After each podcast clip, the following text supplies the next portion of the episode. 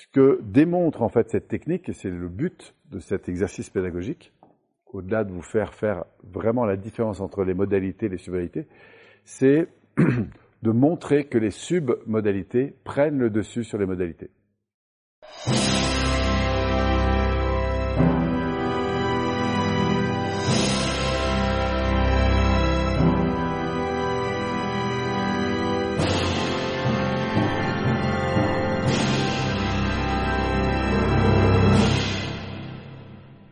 Le cerveau, il adore ce qu'il connaît.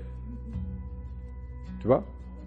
Et même s'il connaît quelque chose qui est moins confortable et que vous l'invitez à le modifier pour le rendre plus confortable, eh bien, au départ, la première réaction du cerveau, c'est tu me laisses tranquille.